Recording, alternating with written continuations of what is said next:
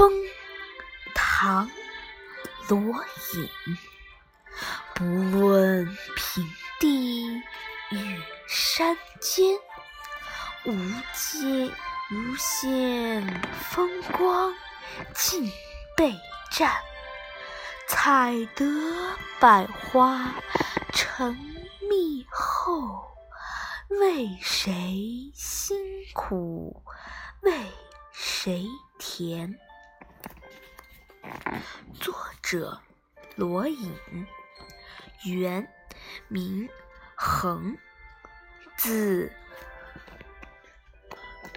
昭素，字好江东，江东生，杭州新城人，唐代诗人，曾多次考进。考进考进士都没有中，所以改名隐。有贾贾以及传世。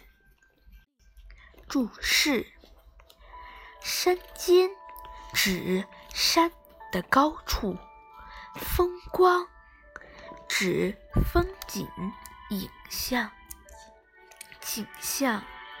尽指全占领，占指占领，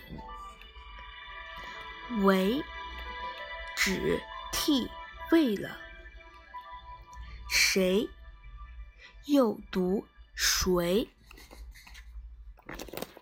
译文：不管是平原田野。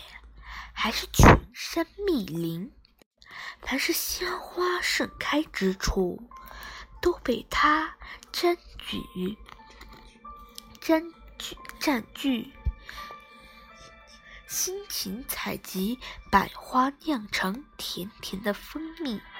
你在为谁辛苦，又在为谁酿造甜蜜呢？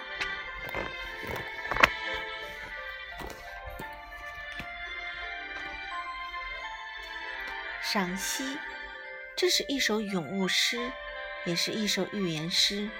小蜜蜂为了酿蜜，劳苦一生，付出多少？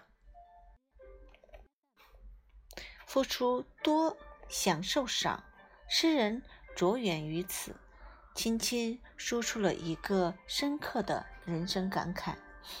全诗寄予了诗人辛苦归自己。甜蜜给别人的高尚品格，为人们指出了一条做人的准则：既要像蜜蜂那样时刻想着他人。诗中抓住小蜜蜂的特点，平淡中见深意，不做作，不雕饰，没有华丽词句，是一首影响深远的诗歌。诗的开头两句中的“不论”与“尽”。写出了蜜蜂从早到晚无时不在辛勤的忙碌。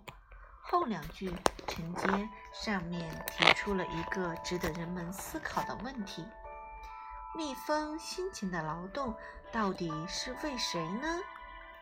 诗人并没有直接回答，但我们却能完全明白，都在诗人这无限的感慨之中了。并且诗人还揭示了一个残酷的人生现象：那些蜜，那些像蜜蜂一样的劳苦大众，创造了无尽的财富，而这些财富都被统治者全部占有，自己却仍然吃不饱、穿不暖。赞扬广大劳动者的同时，表达了对统治者的痛恨与不满。